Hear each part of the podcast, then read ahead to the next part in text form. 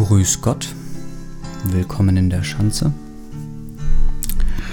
Ich habe heute eine Erweiterungsfolge zu der letzten, eine über Vril und Atlantis. The continent of Atlantis was an island which lay before the great flood in the area we now call the Atlantic Ocean. So great an area of land that from her western shores those beautiful sailors journeyed to the south and the North Americas with ease in their ships with painted sails. To the east, Africa was her neighbor, across a short strait of sea miles. The great Egyptian age is but a remnant of the Atlantean culture. The antediluvian kings colonized the world. All the gods who play in the mythological dramas, in all legends from all lands, were from fair Atlantis.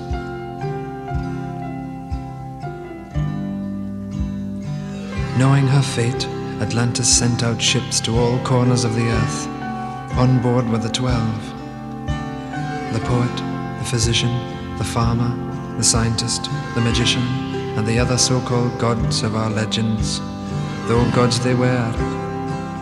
And as the elders of our time choose to remain blind, let us rejoice and let us sing and dance and ring in the new. Hail Atlantis! Way down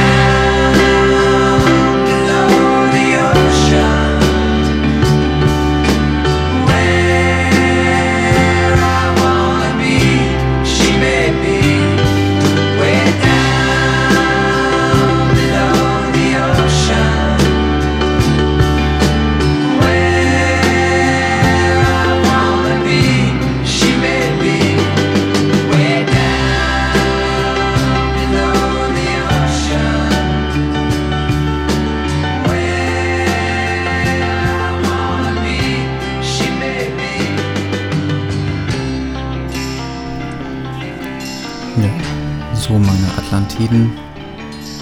Ähm, in der letzten Folge habe ich ja den Text Weltdynamismus der Reichsarbeitsgemeinschaft Das kommende Deutschland vorgelesen. Und im Vorwort wurde als ergänzende Broschüre noch äh, der Text Vril, die kosmische Urkraft, Wiedergeburt von Atlantis ähm, erwähnt. Und äh, dieser doch sehr, sehr interessant klingende Titel, den habe ich mir jetzt auch mal angeschaut. Äh, äh, Vril, die Osmi- kosmische Urkraft, Wiedergeburt von Atlantis, ist mehr als doppelt so lang und äh, wiederholt viele Sachen, die jetzt schon mh, vorgelesen wurden. Und aber es finden sich einfach zu viele interessante äh, kleine Textstellen und Kapitel in diesem Buch, ähm, die ich euch einfach nicht vorentlassen wollte. Und äh, ich würde auch gleich anfangen ähm, mit dem Vorlesen. Vril, die kosmische Urkraft, Wiedergeburt von Atlantis. Von Johannes Täufer. Herausgegeben im Auftrag der Reichsarbeitsgemeinschaft Das kommende Deutschland, Zentralbüro Berlin W57, Palaststraße 7. Erschienen im Astrologischen Verlag Wilhelm Becker in Berlin-Steglitz, Schlossstraße 69. Äh, das Buch beginnt mit einem Gedicht des Autors. Und das Gedicht heißt Deutschland, wach auf. Deutschland, deine Macht ist Geistes Tat. Willst du gelten in der Völker Rat, dann besinn dich deiner Herrlichkeit. Unser ist das Licht, drum sei bereit. Sei bereit, spann deine Schwingen aus. Sonnenweit liegt deines Vaters Haus. Jauchzend steige auf zum Himmelszelt. Deine Heimat ruft aus ewiger Welt. Deutschland, deine Wehr ist glaub und treu. Schaffe diese Waffen dir Schwert neu. Lass dich blenden nicht durch schnödes Gold, dass dir Mannes Wort werd wieder hold. Tue ab, was deine Macht zerbricht, übe wieder nordischen Verzicht. Armann sollst du sein, nach Gottes Will, lauschen in des Urz Beredte still. Fort mit allem eitlen Lügentand, in der Wahrheit Tiefe ruht dein Pfand. Bringst du diesen Märchenschatz zutage, dann erfüllt sich deiner Vater Sarg. Harre gläubig nahe Schicksalsstund, dein Geist siegt ob des Erdballs rund. Nibelung treu und Nibelung Wort, Deutschland, Deutschland sind dein Wunderhort. Von Johannes Täufer. Ähm, in dem Buch gibt es folgende Kapitel an den Leser Atlantis, Weltdynamismus, Mechanotechnik und Biodynamik, die dynamotechnischen Urkraftelemente, das psychophysische Weltenperpetuum mobile, ethische Voraussetzungen und Strahlen des Menschentums, Wege und Ziele und Reichsarbeitsgemeinschaft das kommende Deutschland. Ähm, und ich werde mit den ersten beiden Kapiteln anfangen und dann werde ich springen zu ethische Voraussetzungen und dann vielleicht noch Wege und Ziele. An den Leser. Lege diese Schrift nicht achtlos zweifelnd beiseite. Überdenke zweimal, um verstehen zu können, da von deinem Entscheid das Schicksal einer neuen Welt abhängt. Dein Ja ist das Wollen der Gesamtheit und Deutschlands Zukunft. Diese hängt vom Einzelwollen ab denn Einzel-Ichs bilden das deutsche Volk. Dein Nein macht dich mitschuldig in kommenden Tagen. Diese Schrift ist nicht als technische Publikation gedacht und wird einleitend betont, dass sämtliche technischen Behelfe zur Auswertung der Urkraft konstruktiv bereits vorliegen und die Urkraftelemente in ihrer Wirkungsweise experimentell erprobt worden sind. Dieses vorliegende Werkchen verfolgt daher nicht den Zweck, technische Mitarbeiter zu werben, die uns aber als strebende Menschen und Deutsche jederzeit willkommen sind. Das Erfassen der technischen Einzelheiten erfordert ein tiefgründiges Studium und wir werden wissenschaftlichen Kreisen gern die Möglichkeit geben, sich in einer Volkshochschule für Dynamotechnik grundlegend zu informieren, wo auch unsere technischen Helfer zu Worte kommen. Mit dieser Schrift wenden wir uns an alle denkenden Menschen und geben ihnen Gelegenheit, sich in kosmische Zusammenhänge zu vertiefen. Hier geht es uns jedoch vor allem um die ethische Begründung unserer Forderung nach Schaffung eines Zweckverbandes größten Ausmaßes zur Sicherung der Urkraft und ihrer Auswirkungen. Sämtliche Zuschriften sind an das Zentralbüro zu richten. Erstes Kapitel Atlantis Es war einmal, es war einmal. Vor mehr als 10.000 Jahren erstreckte sich zwischen den Kontinenten Amerika und Europa ein Festland von ungeheurer Ausdehnung, das durch eine furchtbare Naturkatastrophe vernichtet wurde. Wo gegenwärtig die Fluten des Atlantischen Ozeans der rastlos nach Naturbeherrschung ringenden Menschheit ihr urewiges Lied vom Werden und Vergehen alles Irdische singen, liegt in den Tiefen dieses Weltmeeres eine grandiose Kultur begraben. Atlantis, das sagenhafte Großreich einer uns in jeder Hinsicht weit überlegenen grauen Vorzeit, harrt der Stunde seiner Hebung aus den Wassern des Orkus. Denn wahrlich, eine selbstgeschaffene Hölle verschlang einst in Urtagen die stolzen Kinder dieser Vorwelt, da sie sich in gottloser Überhebung vermaßen, die ihnen vom Allgeiste in die Hand gegebene Lebenskraft zu missbrauchen. Aus jenen längst verklungenen Zeiten raunt Frau Sager das Märchen vom Untergang der Atlantiden ans Ohr der nüchternen jetzigen Erdbewohner und überliefert die geheime Lehre den Wissenden, Wunder des Könnens jener frevelnden Göttersöhne. Es war einmal, so vernehmt denn die Geschichte der Vernichtung einer riesigen Kulturstätte, welche ungezählten Generationen einst Muttererde gewesen in spendender Fülle. Im Kampf ums Dasein in Leid und Freud. Die Atlantiden hatten die Allnatur restlos bezwungen. Sean war es gelungen, die letzten Mysterien der wirkenden Lebenskräfte zu durchschauen.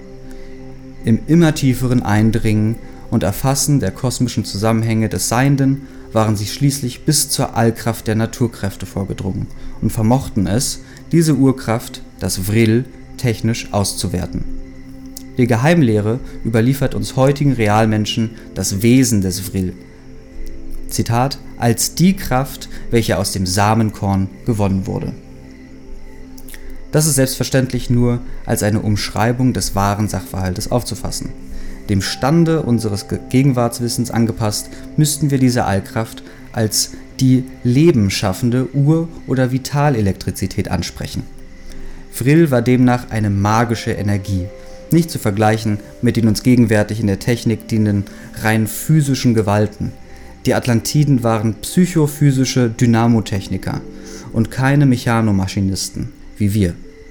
Ihre Verantwortung für die Auswirkung der Lebensenergie war ungeheuer groß, und zwar besonders in ethischer und moralischer Hinsicht. Dessen sind sich auch Jahrtausende hindurch bewusst gewesen, sie sich, wobei sie unter der Führung ihres magischen Priesterkönigtums denkbar glücklich und zufrieden lebten. Die Natur war ihnen vollständig untertan.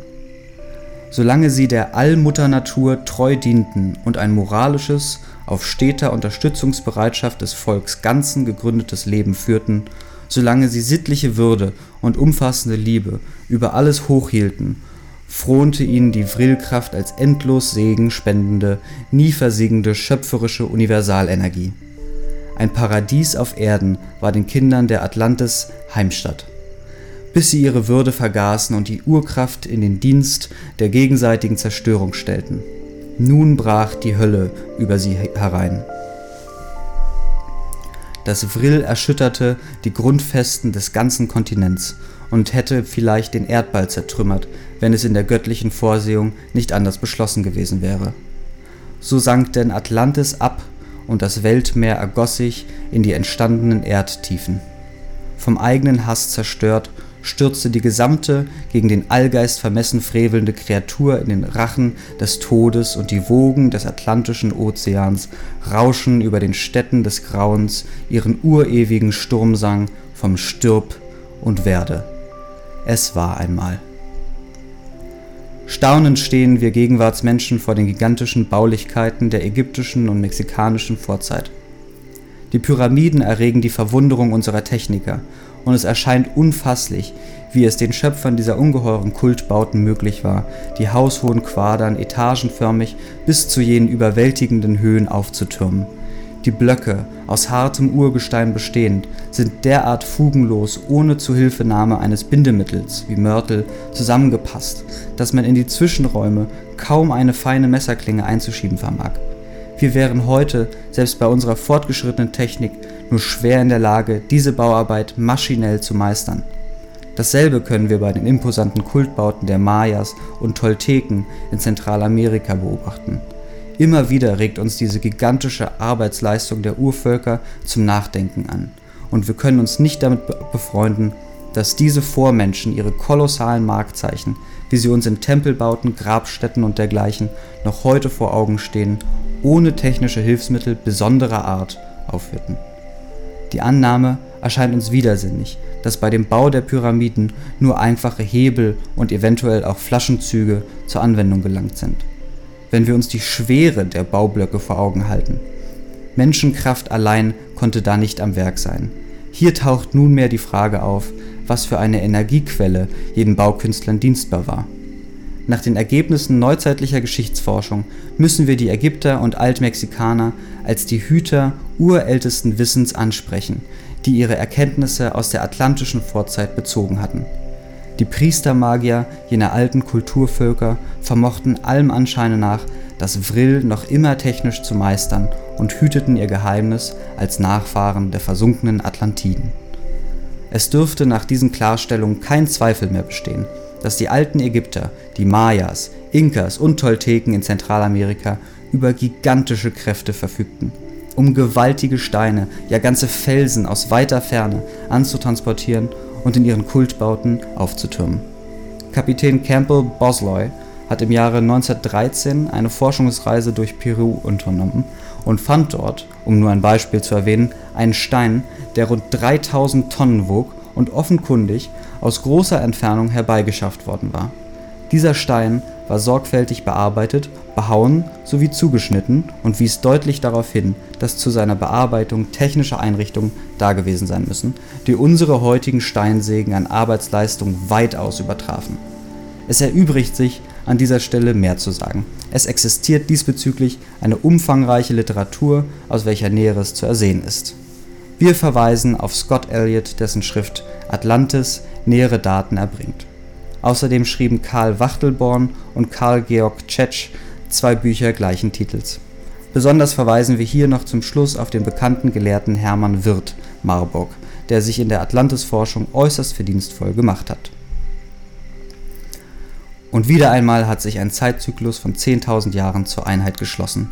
Die Geheimnisse der verklungenen Atlantisperiode harren ihrer Entschleierung der Boden des Atlantischen Ozeans beginnt sich an vielen Stellen langsam zu heben, was durch Tiefseeforschung einwandfrei festgestellt wurde. Zu Beginn des Jahres 1930 ging durch die Tagespresse ein Bericht über London, den wir hier wort wortwörtlich anführen möchten. Zitat Alte Stadtruinen auf einer aus dem Ozean aufgetauchten Insel. London, 28. Dezember 1929. Ein New Yorker einer New Yorker Meldung zufolge haben drei vom amerikanischen Marine Department ausgesandte Torpedobootzerstörer das Gerücht bestätigt gefunden, dass in der Nähe der zu der Bahamas-Gruppe gehörenden Insel New Providence durch Seebeben eine neue Insel entstanden ist.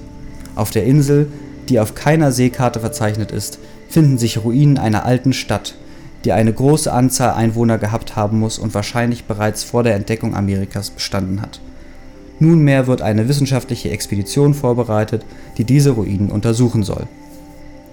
Zitat Ende. Hierzu sei folgendes bemerkt: Diese Bahamas-Inseln liegen der Halbinsel Florida vorgelagert, im Bereich des Golfes von Mexiko. Nach alten esoterischen Überlieferungen haben wir demnach gehobenes Neuland (Hochland) der versunkenen Atlantis vor Augen. Die Kanarischen Inseln müssen ebenfalls als Berggipfel des abgesunkenen Kontinents angesprochen werden Kommende Jahre stellen die Menschen ganz gewiss vor die Tatsache neuer Hebungen.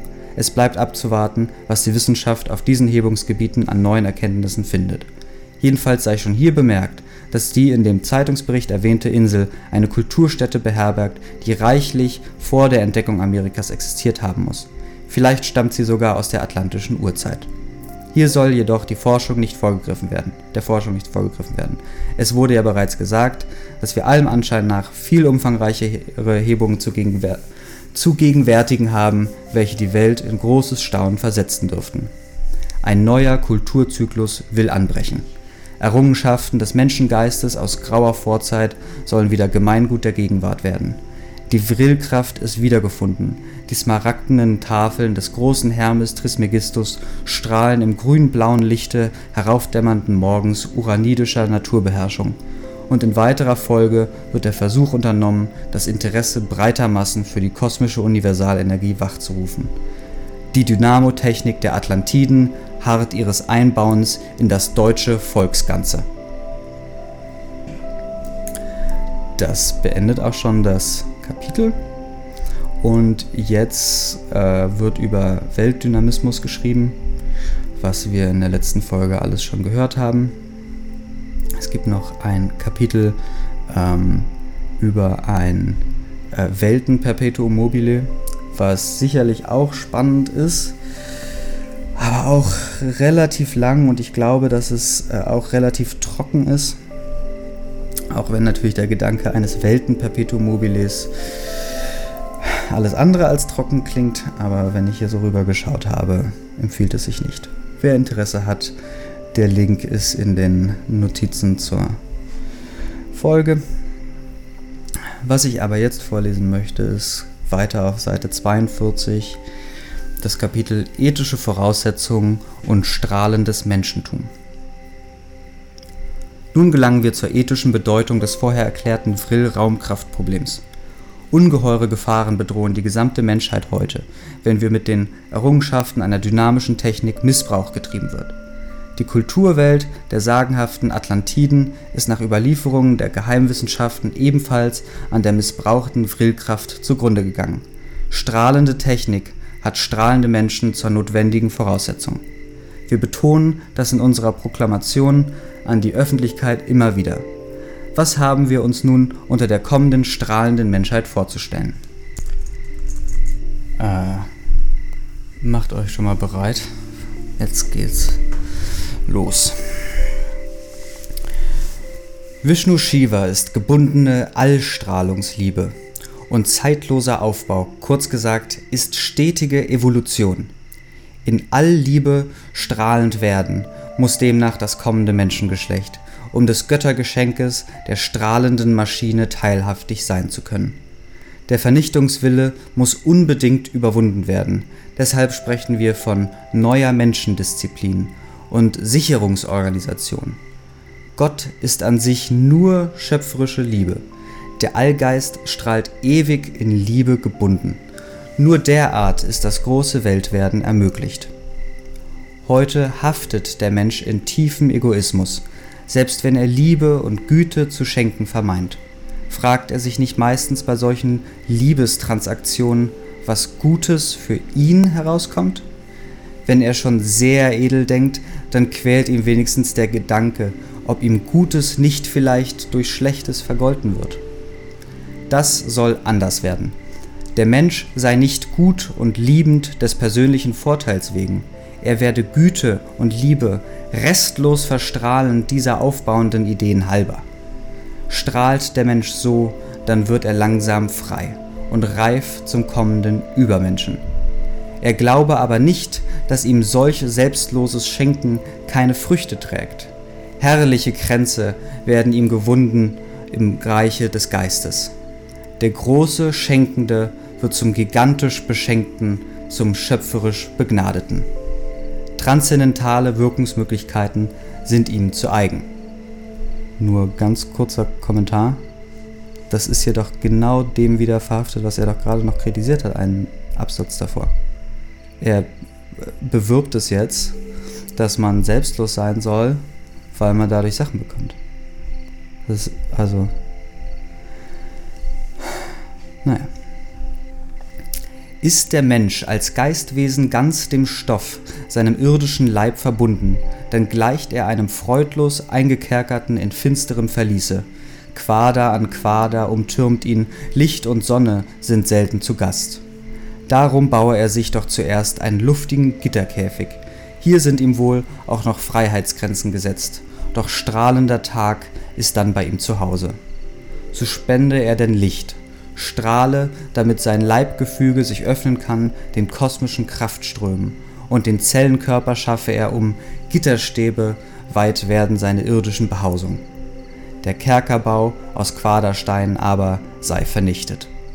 Denn alles stoffliche Leben ist gefrorene Liebe, singt der große Seher Hebbel in seinem wunderbaren Gedicht des Dichters Testament.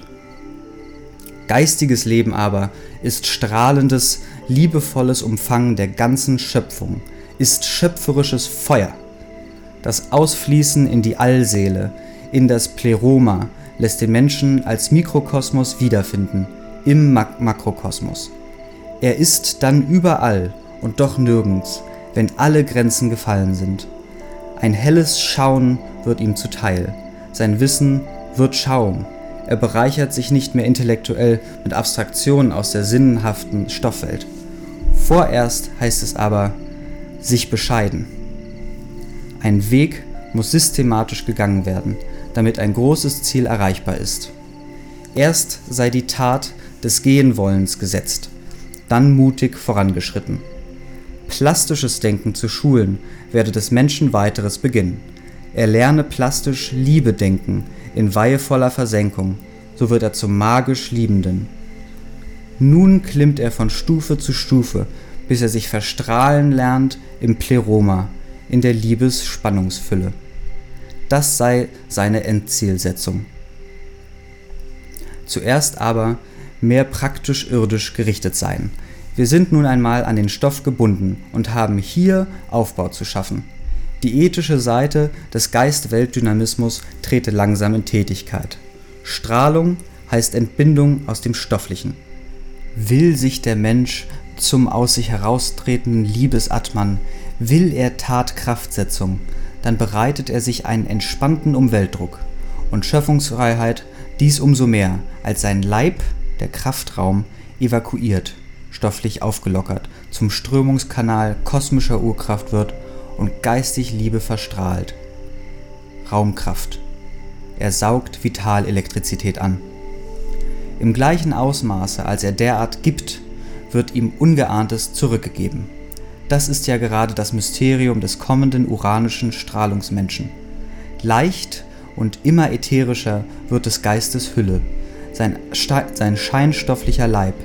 Er aber wandelt sich zur absolut positiv schöpferischen Geisteskraft, die kann, was sie will und um die Wahrheit der Dinge weiß. Trug der Sinne ist alles um ihn her. Er als Geistwesenheit allein ist gestaltende Kraft, ist Meister des dynamischen Weltganzen, geformt in Sonnensystemen und Atomgefügen.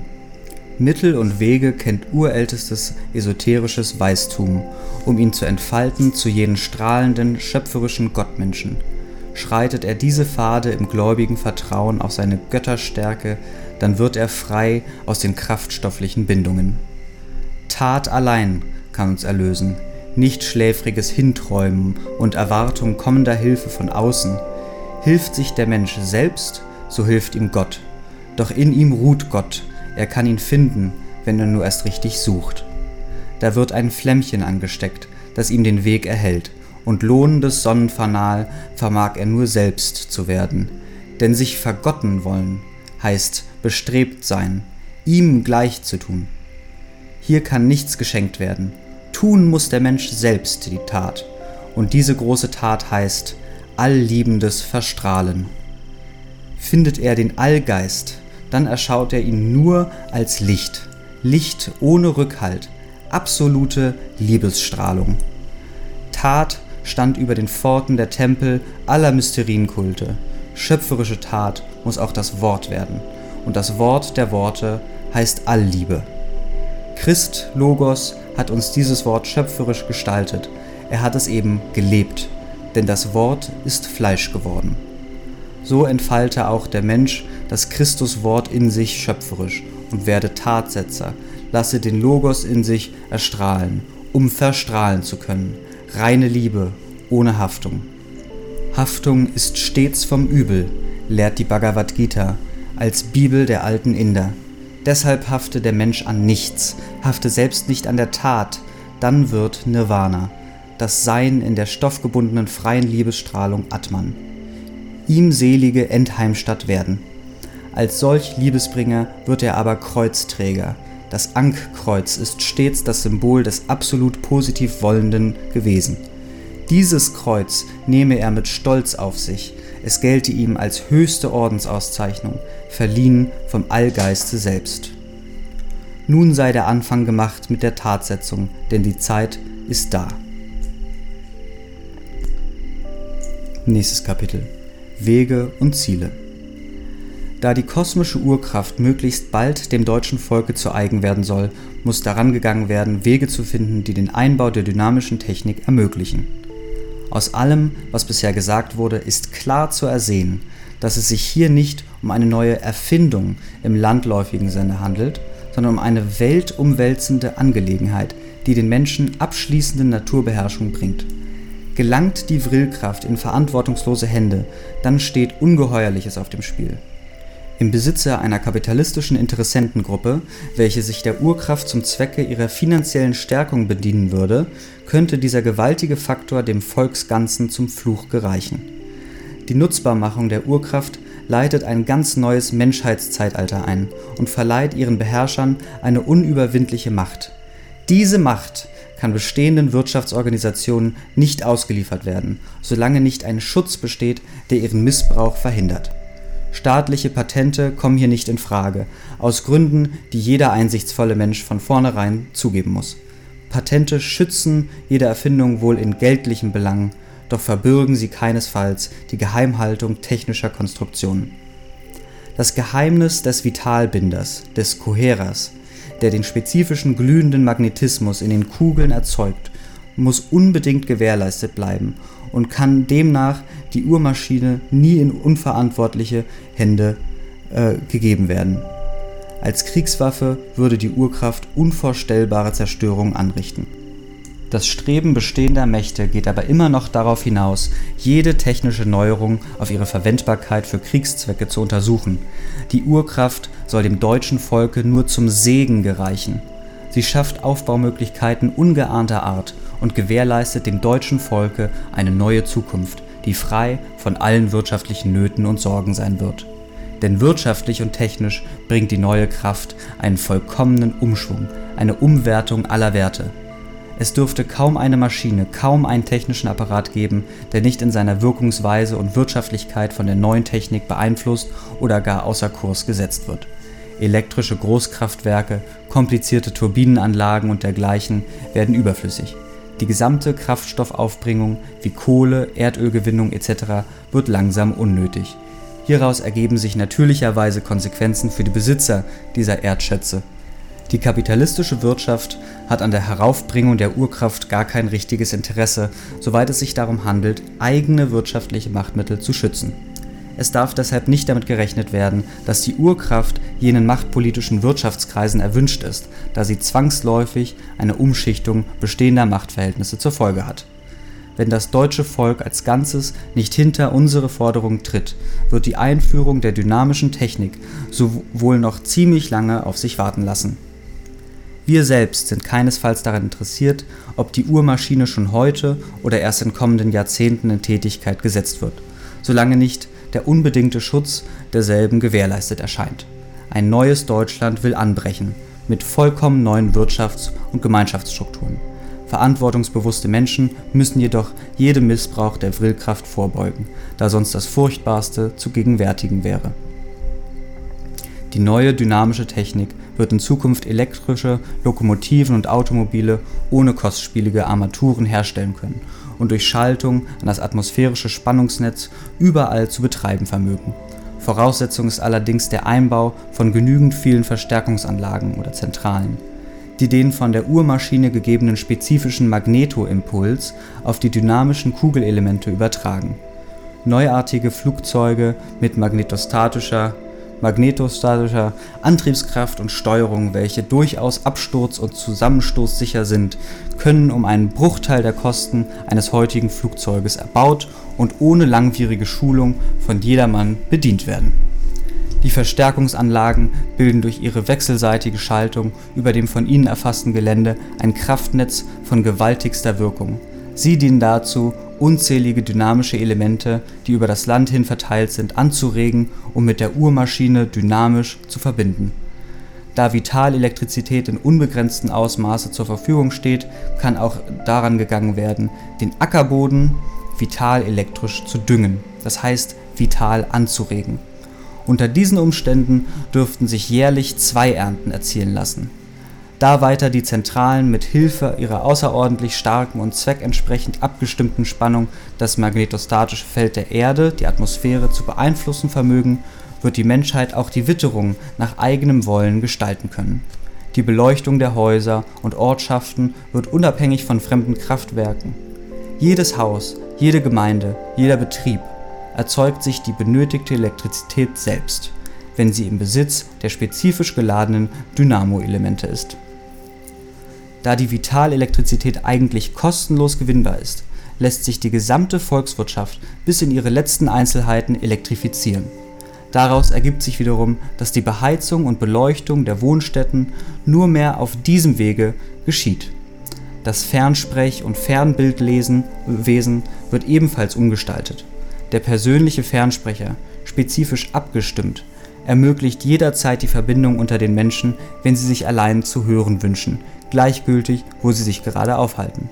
Das Übertragen von Bildern und Vorgängen jeder Art auf beliebige Entfernung erscheint ebenfalls gewährleistet. Die neuen Fernsprech- und Fernbildapparate können überall hin mitgenommen und sofort in Betrieb äh, gesetzt werden. Also iPhone 11. Sozialethisch dürfte die neue Technik in unserem ganzen Volke grundlegende Veränderungen auswirken. Es wird künftig dem Staate möglich sein, aufgrund seiner neuen Monopoleinkünfte die Steuern und Abgaben abzubauen und darüber hinaus jeden Staatsbürger Wohnung, Nahrung und Kleidung und eine ausreichende Altersversorgung zu garantieren. Als Gegenleistung wird die Gesamtheit allerdings von jedem Staatsbürger jene Arbeitsverrichtungen verlangen, die ihm gemäß seines Berufs und seiner Veranlagung im neuen Staate zukommen. Arbeitsunterstützungen werden überflüssig, da es Arbeit in Hülle und Fülle gibt. Arbeit wird zur sittlichen Pflicht eines jeden Staatsbürgers erhoben und wer nicht arbeitet, muss die sich hieraus ergebenden Folgen selbst tragen. Da die Tätigkeit in Bergwerken nicht mehr notwendig ist, welche unsere Arbeiter frühzeitig zermürbt, wird auch hier ein menschenwürdiger und gesundheitsförderlicher Wandel durch die Urkraft angebahnt. Der arbeitende Mensch wird seiner eigentlichen Daseinsbestimmung, Kulturschöpfer zu sein, in wachsendem Ausmaße zugeführt und der Boden für eine höhere Ethik vorbereitet. Es besteht auch kein Zweifel darüber, dass durch die neue großen Gedanken, aus welchen die dynamische Technik geboren wurde, Religion und Rechtspflege weitgehend beeinflussbar sind. Es darf hier niemals übersehen werden, dass es sich um keine neue physikalische Energie, sondern tatsächlich um die psychophysische Urkraft handelt, welche in kommenden Tagen durch nichts mehr zu überbieten ist. Politisch-kulturell bricht ebenfalls eine neue Zeit an. Hier sei nochmals eindeutig darauf hingewiesen, dass absolut nicht daran gedacht wird, die Dynamotechnik irgendwie gewaltsam im deutschen Staate einzubauen. Nur im wohlerwogenen Abbau bestehender Verhältnisse und langsamen evolutionärem Einbau des Neuen soll die wirtschaftliche Umstellung des deutschen Volkes erfolgen. Wir sind jederzeit guten Willens, mit allen einsichtigen Faktoren und Persönlichkeiten des deutschen Wirtschaftslebens zusammenzuarbeiten nur können wir von unseren ethischen Forderungen unter gar keinen Umständen zurücktreten. Die Urkraft hat dem Volksganzen zu dienen und wird niemals irgendeiner Machtgruppe zur Nutznießung überantwortet. Die Möglichkeit, unsere heimische Industrie wieder weitgehend zu dezentralisieren und auch den kleinen Fabrikanten, ja jeden Handwerker wieder konkurrenzfähig mit der Großindustrie zu machen, ist jederzeit gegeben und lässt sich derart das immer unhaltbarer werdende Problem unserer industriellen Groß- und Riesenstädte mit ihren kulturvernichtenden Wirkungen eine Lösung zuführen.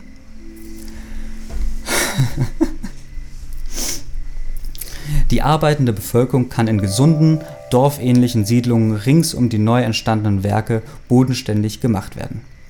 Dadurch wird sie dem wüsten Tagstreiben und dem zersetzenden Einfluss des Klassenkampfes entrückt und das Familienleben auf heimatlicher Scholle im günstigsten Sinne gefördert. Pflegestätten deutscher Kunst und deutscher Kultur lassen sich allerorts ins Leben rufen und mit Hilfe der durch die neue Kraft gewonnenen Mittel dauernd unterhalten. Die neue Zeit bedarf neuer Menschen. Das wurde ja schon genügend gekennzeichnet. Diese neuen Menschen können aber nicht von heute auf morgen heraufgebracht werden. Wenn es deshalb darauf allein ankäme, wären die Möglichkeiten des Einbaus dynamischer Technik erst in kommenden Jahrzehnten gegeben. Nachdem aber das deutsche Volk kaum noch so lange zu, äh, zu, zuwarten kann und unsere Technik eigentlich schon morgen in den Dienst der Volkswohlfahrt gestellt werden müsste, wird hier der Versuch unternommen, alle unter den gegenwärtigen Verhältnissen leidenden Menschen aufzuklären und sie zu veranlassen, zu unseren Anträgen irgendwie Stellung zu nehmen. Es muss eben vorher ein großes Massenwollen einsetzen, um eine Verhandlungsbasis zu schaffen, auf welcher mit den gegenwärtig bestehenden Machtgruppierungen gemeinnutzbringende Vereinbarungen getroffen werden können. Diese Verhandlungen sollen uns dann in möglichst kurzer Zeit zum Ziel führen und den legislativen Schutz der Urmaschine erbringen. Die Nutznießung der Urkraft jedoch hat der Staat als Volksgemeinschaft inne derart soll dem Staate alle Mittel in die Hand gegeben werden, um aus den üblichen äh, betrüblichen Verhältnissen möglichst schnell herauszugelangen. Das gesamte deutsche Volk hat nun zu entscheiden, ob es die Segnungen der Urkraft will. Es läge nach unseren Vorausführungen eigentlich im ureigenen Interesse der gegenwärtigen Staatsmacht, alle Wege, welche die Gesamtheit rasches zum Ziele führen würden, umgehend anzubahnen und betonen wir nochmals, dass wir unter Gewährleistung des Schutzes der Uhrmaschine jederzeit bereit sind, mit allen kompetenten Stellen sofort in Fühlung zu treten. Ist dieser Schutz da und legislativ verbürgt, dann kann sofort mit dem Einbau der dynamischen Technik begonnen werden und die Uhrmaschine zur Aufstellung gelangen. Diesbezüglich existiert von unserer Seite ein bis ins Letzte ausgearbeitetes Einbauprogramm, welches auf, auf, auf Anfordern berufenen Ortes sofort vorgelegt werden kann. Die kommende Technik dürfte auch jene gewaltige Überbrücke Pontifex äh, Maximus zwischen Religion und Wissenschaft zu schlagen vermögen, welche zur endgültigen Versöhnung dieser beiden Gegensätze führen muss. Auch dieser Traum der Menschheit als jahrtausendealtes Streben aller einsichtsvollen, schöpferischen Aufbau wollenden Menschen lässt sich in Kürze realisieren. Der energetische Gott wird mit seinen segenspendenden Wirkungen auf Erden sichtbar allgegenwärtig sein und nicht mehr einen bloß abstrakten Begriff religiöser Dogmatik darstellen. Die vitale Elektrizität als Lebensenergie wird auch gesundheitlich eine neue Ära in der Menschheitsentwicklung anbahnen. Was die alten Römer unter ihren Penaten, gütigen Hausgeistern symbolisch verstanden, tritt uns in Form der Urkraftelemente greifbar vor Augen. Die psychische Komponente des Vril als vital schöpferische Funktion verbirgt uns die zwangsläufige Anbahnung einer neuen Ethik und Moral. Gott will in seiner ganzen Macht und Herrlichkeit als Urkraft mit seinen Menschensöhnen die Vollendung im Geiste einleiten. So soll es sich erfüllen, was uns vor vielen Jahrhunderten vorausgesagt wurde, dass, wenn sich Himmel und Erde küssen, das Reich Gottes auf Erden geboren wird. Diese geheimnisvolle Prophezeiung ist von der dynamischen Technik bereits realisiert worden, da makrokosmische dynamische Wirkungen mikrokosmisch in unseren dynamischen Elementen aufscheinen. Obwaltende wirtschaftliche Missstände treiben gewaltsam zur Katastrophe. Die Not ist im Ansteigen begriffen und es darf keine Zeit verloren werden, das Gespenst drohenden Zusammenbruches unverzüglich zu bannen. Es muss jedem einsichtsvollen Deutschen klar sein, dass unsere Bestrebungen vollkommen ernst zu nehmen sind und wir nicht darauf ausgehen, aus unserer Entdeckung persönlich Kapital zu schlagen. Bei geringem Nachdenken wird man wohl zugeben müssen, dass wir der Menschheit keinen Bluff vormachen und ermangelt eventuellen Verleumdern jede Möglichkeit, uns selbstsüchtige, eigennützige Motive anzudichten. Bluff geht immer auf Schwindel aus und durch jeden Schwindel soll stets irgendwie Geld gemacht werden. Wir stellen aber keinerlei geldliche Forderungen. Im Gegenteil, wir lehnen jedes Anerbieten zwecks industrieller Verwertung der Urkraft grundsätzlich ab und tragen unsere Entdeckung dem deutschen Volke als Geschenk an. Mehr Uneigennützigkeit kann wohl nicht verlangt werden. Uns liegt daran, das Vril zum Segen des ganzen Erdballs der Menschheit wiederzubringen und ihr dienstbar zu machen. Als Deutsche erachten wir es jedoch als unsere vornehmste Pflicht, Errungenschaften deutschen Geistes zuerst nur dem deutschen Wiederaufbau zur Verfügung zu stellen. In der Folge wird zur, zur gegebenen Zeit das Vril aber der ganzen Menschheit dienstbar sein und auch die große Versöhnung aller Nationen und Völker verwirklichen. Das war's.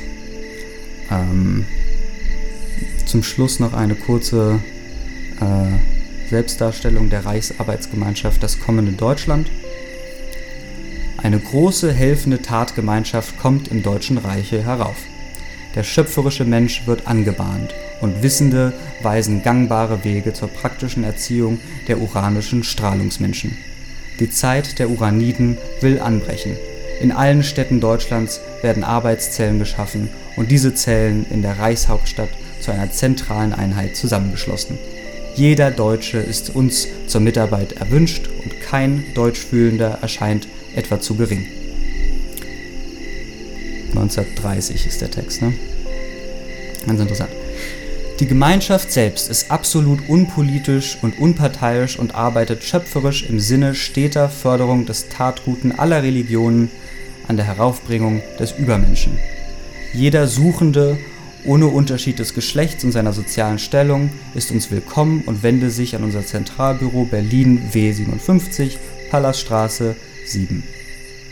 Nun reichen wir ihnen die tatfördernde Bruderhand zum geistigen Bunde und wollen gern als Dienende mit ihnen aufbauschaffend arbeiten. So haben wir uns alle nur als Dienende der Tatgemeinschaft aufzufassen, die im Dienste des erhabensten aller Strahlen dienenden, des Allgeistes stehen. Jetzt wachse das in die Menschenbrust gesäte Tatkorn wurzeltreibend zum Tat-Weltbaum, der, so die Allkraft will, bald eine große Tatgemeinschaft segenspendend überschattet. Auf unseren Bannern strahlt in flammenden Lichterketten die Tatrune und leitet uns zum hehren Siege der naturbeherrschenden Uraniden. Und unsere Parole lautet: durch Tatstrahlung frei. den strahlend wollenden Menschen aber die Wartung der strahlenden Urkraftzellen. So werde in Bälde Wirklichkeit, was unzählige Suchende als heiligste Ahnung in tiefster Brust hegen. Und Gott ist Geist, ist schöpferische Strahlungsmacht, doch vor allem alles Verzeihende, weil um alles Wissende Liebe. Das war ein Einblick in den Text Vril, die kosmische Urkraft, Wiedergeburt von Atlantis von Johannes Täufer. Ähm ja, ich äh, finde, dass es eine sinnvolle Erweiterung äh, der letzten Folge war. Und es hat sich gelohnt, ähm, auf Empfehlung nochmal eines lieben Menschen äh, doch nochmal auch diesen Text zu lesen. Ähm, ich wünsche euch hiermit eine, einen kosmischen Tag, einen tatkräftigen Tag und auf dass wir Atlantis aus den Tiefen der Meere gemeinsam äh, als deutsches Volk äh, wieder hochtreiben und als die neuen deutschen Atlantiden äh, dynamische Energie äh, erzeugen und die Urmaschine über unser aller Sein walten lassen. So Gottes Will. Äh, ja, schönen Tag äh, und liebe Grüße aus der Schanze.